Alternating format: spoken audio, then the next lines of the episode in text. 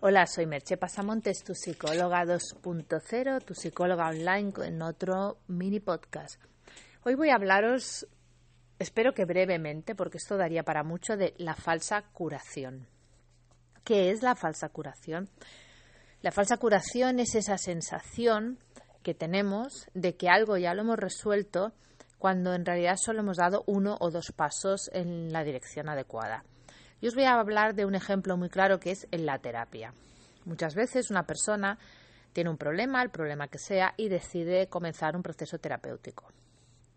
En ese momento te, te llegan a la primera sesión y en esa primera sesión explican todo lo que les pasa y cómo han llegado hasta ahí. Esa explicación produce un desahogo, produce un alivio. Y muchas veces ese alivio es confundido con una sensación de, ah, bueno, ya estoy mejor, o incluso de, ya estoy bien. Hay casos más extremos que ni tan siquiera llegan a la sesión, sino que te lo explican previamente o te dan un, haces una mini sesión por teléfono en la que te explican lo que les sucede y tal. Entonces la persona coge ánimo, coge motivación en ese momento, hace dos o tres pequeños cambios y se piensa que ya está solucionado, que no tiene que hacer nada más o acuden a dos, tres sesiones, mejoran un poquito y piensan que ya está solucionado y nuevamente no tienen que hacer nada más. Esa es la falsa curación, porque en realidad lo único que has hecho es eh, desahogarte, coger un poco de impulso y con esa motivación inicial, pues como se dice vulgarmente en el refrán, arrancada de caballo, parada de burro.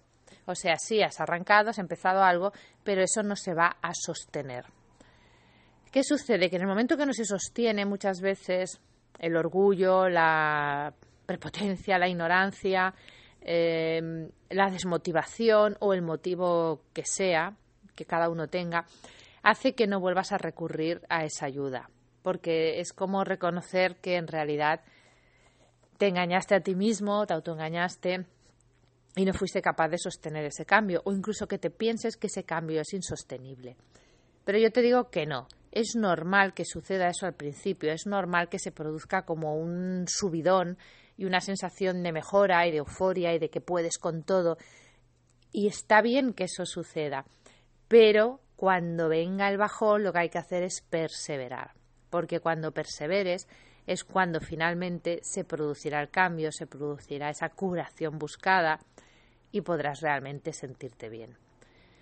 Espero tus comentarios y te espero en el próximo mini podcast. Bye bye.